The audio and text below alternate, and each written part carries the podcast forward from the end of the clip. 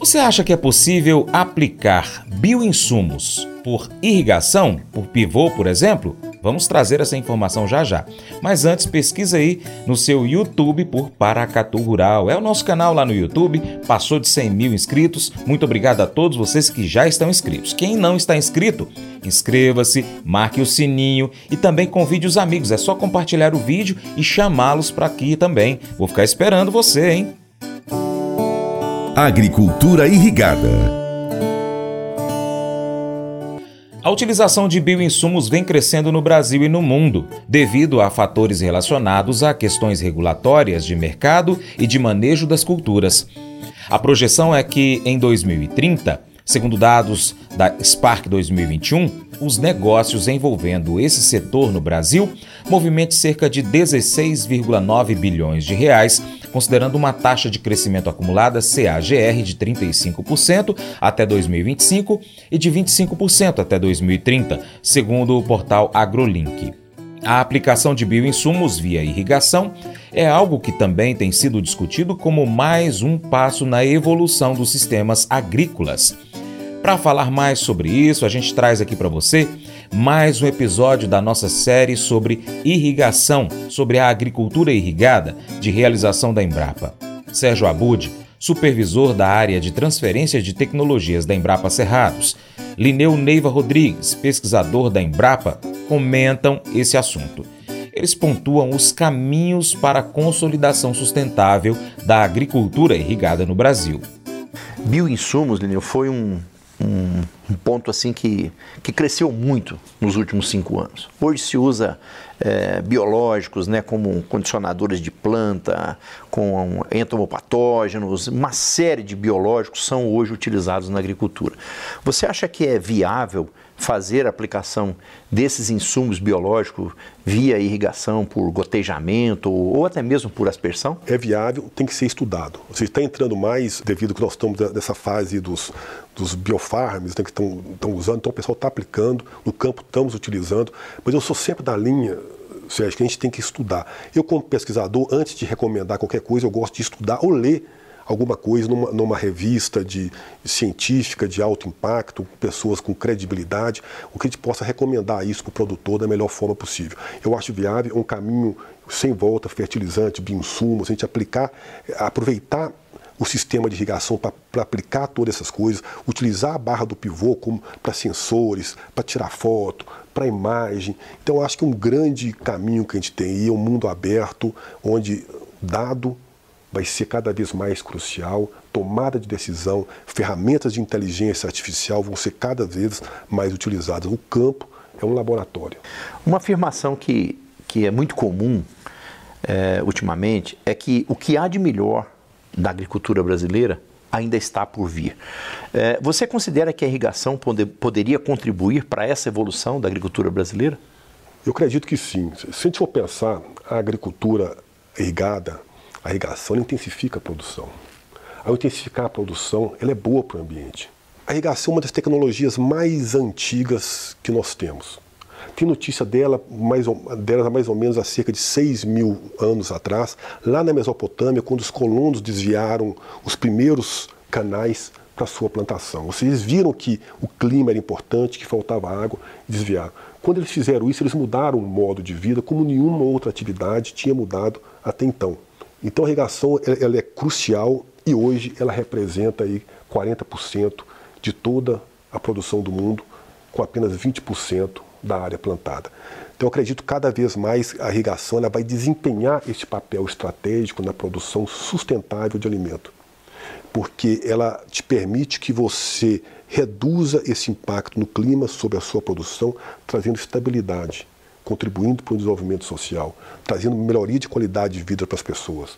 Então não tenho dúvida que a gente vai viver uma revolução azul, favorecendo aí uma revolução verde com base na irrigação. Nós falamos nesse Agroconsciência sobre a agricultura irrigada e a sua importância para a produção sustentável de alimentos. Né? Na sua visão, qual que é o futuro da agricultura irrigada no Brasil? Eu sou um otimista quanto à agricultura irrigada. É, eu vejo uma, uma limitação física para o crescimento da agricultura de sequeiro. E essa, e essa, e essa limitação física para o crescimento da agricultura de sequeiro, com certeza vai favorecer ao crescimento e o desenvolvimento da agricultura irrigada no Brasil. É lógico que a velocidade desse crescimento vai depender da nossa capacidade de conversar com a sociedade e mostrar para ela a importância dessa tecnologia e o benefício que ela pode trazer para o ambiente e que ela não concorre com o uso dos recursos hídricos. Eu vejo, eu vejo a irrigação mais eficiente, trazendo os benefícios que a, gente, que a sociedade precisa em termos alimentares, em termos de sustentabilidade econômica e o que eu mais gosto, trazer qualidade de vida para as pessoas. Com certeza, a tecnologia da irrigação hoje, quando você pensar em qualquer estratégia de combate à fome, vai ter que incluir a tecnologia de irrigação. Sempre que eu falo uma tecnologia, se observar isso. Os nossos irrigantes, eles são muito criativos e resilientes. Passaram por diversas dificuldades, mas o que a gente precisa trazer para eles, e eu acredito que a gente está caminhando para isso cada vez mais, para essa consciência, é segurança jurídica. Você tem que ter segurança jurídica no seu negócio. A gente não pode estar tá com insegurança jurídica porque está faltando um documento, está faltando uma determinada aprovação. Tem que trazer segurança energética, tem que ter energia boa no campo. Não adianta a gente pensar em internet no campo se a gente não tem energia com qualidade e temos que trazer segurança hídrica. Nós temos água suficiente no Brasil. Nós temos 12% das nossas reservas de água doce. Temos muita água no período e depois essa água vai embora e quando a gente precisa dela a gente não tem. Então nós temos que segurar essa água mais tempo que gente possa desenvolver. Então eu vejo um futuro muito promissor para a agricultura irrigada. Eu vejo o Brasil como pioneiro e na frente de todos os países, quando, a gente pensa que, produz, que produzem alimento hoje, o Brasil com maior potencial, contribuindo ainda mais nesse cenário via agricultura irrigada isso não tem dúvida que nós vamos ver isso no futuro breve. Eu gostaria, Lineu, que você fizesse as suas considerações finais sobre o tema que nós discutimos nesse episódio, né, que é a relação solo, clima, planta, o, no uso da água na irrigação. E também que você deixasse a sua mensagem final para os produtores e usuários da irrigação né, que nos acompanharam nesses quatro episódios. Solo, clima e a planta é, é a base né, para que a gente possa fazer esse desenvolvimento da nossa agricultura. E com isso entra aí a tecnologia da irrigação que complementa é, a chuva quando ela falta. Basicamente é isso. E no cenário que a gente está vivendo hoje, cada vez mais um clima com grande variabilidade, mudanças climáticas se, se apresentando, a irrigação ela passa a ter um papel estratégico, um papel realmente aí uma tecnologia chave em qualquer política aí que se pense em combate à fome, desenvolvimento social, combate à pobreza. A irrigação ela entra e entra de uma forma forte. É lógico que o seu principal usuário, o seu principal, é, o principal fator de produção são os recursos hídricos. Então a gente tem que ter esse olhar para os recursos hídricos. É o que a gente chama de nexos, né? Essa relação da, da produção de alimento com água, com energia, seja, se aumenta um, aumenta outro, como é que a gente vai trabalhar é, todas essas questões. Então eu sou um apaixonado pela, pela irrigação, costumo brincar que quando a gente é, se, se a pessoa quiser tomar seu, seu suco de laranja, seu cafezinho da manhã, ter aquela flor bonita, a gente vai ter que irrigar. Várias instituições hoje que trabalham em prol da agricultura irrigada, isso fortalece o setor. Tem a BID, que é a Associação Brasileira de Irrigação Drenagem, tem a RENAI, que é a Rede Nacional de Agricultura Irrigada, tem os ministérios agora mais integrados, precisamos integrar essas políticas.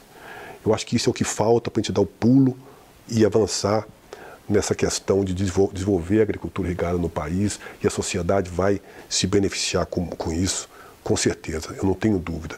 A Embrapa, a instituição que eu trabalho, em parceria com várias outras, tem uma parceria forte com a Universidade Federal de Viçosa, com o Nesp de Botucatu e outras várias universidades. A gente produz uma infinidade de material. E esse material está tá aí, ele é gratuito. A, a, sociedade tem que usar, tem que se beneficiar de toda essa produção científica que nós fazemos. Eu não vejo necessidade da gente sair para buscar coisas fora muito mais. A gente tem aqui, a gente é líder nessa tecnologia, o mundo vem buscar a tecnologia nossa. Então nós temos que utilizar isso de uma forma mais eficiente para o nosso benefício, para o benefício do nosso país.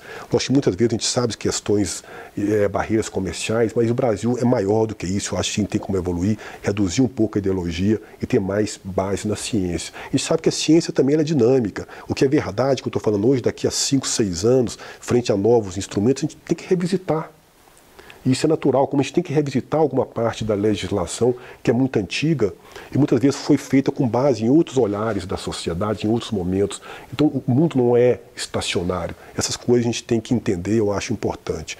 Eu tenho alguns é, materiais que a gente escreve, eu trouxe um. Eu acho que tem um livro interessante que é esse Agricultura Irrigada é um livro que eu é, tive o prazer de escrever, foi fruto de um evento que nós fizemos lá em Frutal. Ele tem, traz uma série de coisas aqui, recomendações é, para a agricultura irrigada de maneira geral, um capítulo bem denso no início. Fala aqui da necessidade de criar o conselho de irrigação, da necessidade de regulamentar a política. Então, acho que é um livro bem interessante. Eu gosto muito de olhar também, seja a capa dos livros, ela, essa capa aqui ela diz muito bem o que a gente faz. Ela busca que o equilíbrio né, entre alimento e água são as duas coisas mais importantes aí para a sociedade. Então a gente está buscando isso nesse livro. Esse outro livro, publicado também recentemente, ele, ele traz uma síntese, foi feito junto com um grupo de pesquisadores da Califórnia, de vários webinários que nós tivemos aqui no Brasil. Ele traz aqui um olhar, né, uma área seca e uma área verde, e a pessoa curiosa, né? Por que, que essa área verde? Olha, aqui é devido à irrigação, que tem essa possibilidade de você transformar regiões, trazer regiões onde você nunca pensava que poderia viver alguém, de traz desenvolvimento social para aquela região e a tecnologia mais antiga que nós temos. Muitas vezes você conversa com o produtor, quais as tecnologias que você tem no campo? Ele fala de drone, ele fala de um monte de coisas que é da irrigação, porque é tão antiga, tão comum a prática já está lá há muitos anos e eu tenho certeza que a gente vai avançar e seremos o, país aí com maior área irrigada no mundo em breve. A água é a base da vida, né? Tudo começou na água. Elineu, nós agradecemos pelo seu tempo, por essa paixão que você tem, né, por tudo que você fez pela irrigação, pela agricultura irrigada no Brasil. Isso é um grande legado que você vem, tem deixado né, para todos nós e, e, também para o país e para o mundo. É, lembramos que todos esses livros que o Lineu acabou mostrando aqui, eles podem ser baixados gratuitamente na página da Embrapa. Nós vamos disponibilizar também o link aqui para vocês é, estarem baixando. Agradecemos a todos que participaram aqui conosco né, e lembramos que se você não assistiu ainda o primeiro, o segundo e o terceiro episódio, eles estão disponíveis aqui no canal. Muito obrigado e até o próximo Agroconsciência.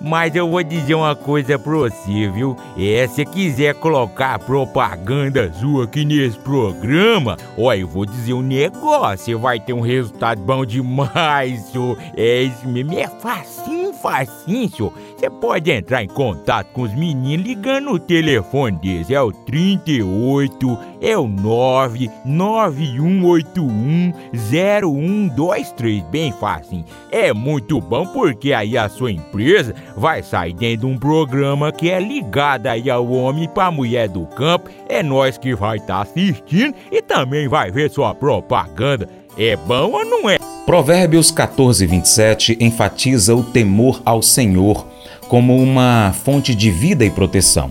O temor a Deus não se refere a um medo de castigo, mas a um profundo respeito e reverência por sua sabedoria e autoridade. Isso nos orienta a tomar decisões sábias e evitar o mal. Colossenses 3,12 nos chama para vestir-nos com virtudes do coração, como a compaixão, bondade, humildade, mansidão e paciência. Essas virtudes moldam nossos relacionamentos e refletem a obra transformadora do Espírito Santo em nós. Unindo as duas passagens, compreendemos que o temor a Deus não apenas nos guia a evitar o mal, mas também nos inspira a cultivar virtudes do coração que honram a Deus e abençoam os outros. O temor a Deus é o alicerce que sustenta a busca por uma vida piedosa. Esse devocional faz parte do plano de estudos Sabedoria em Provérbios 14 do aplicativo bíblia.com. Muito obrigado pela sua atenção. Até o nosso próximo encontro. Deus te abençoe.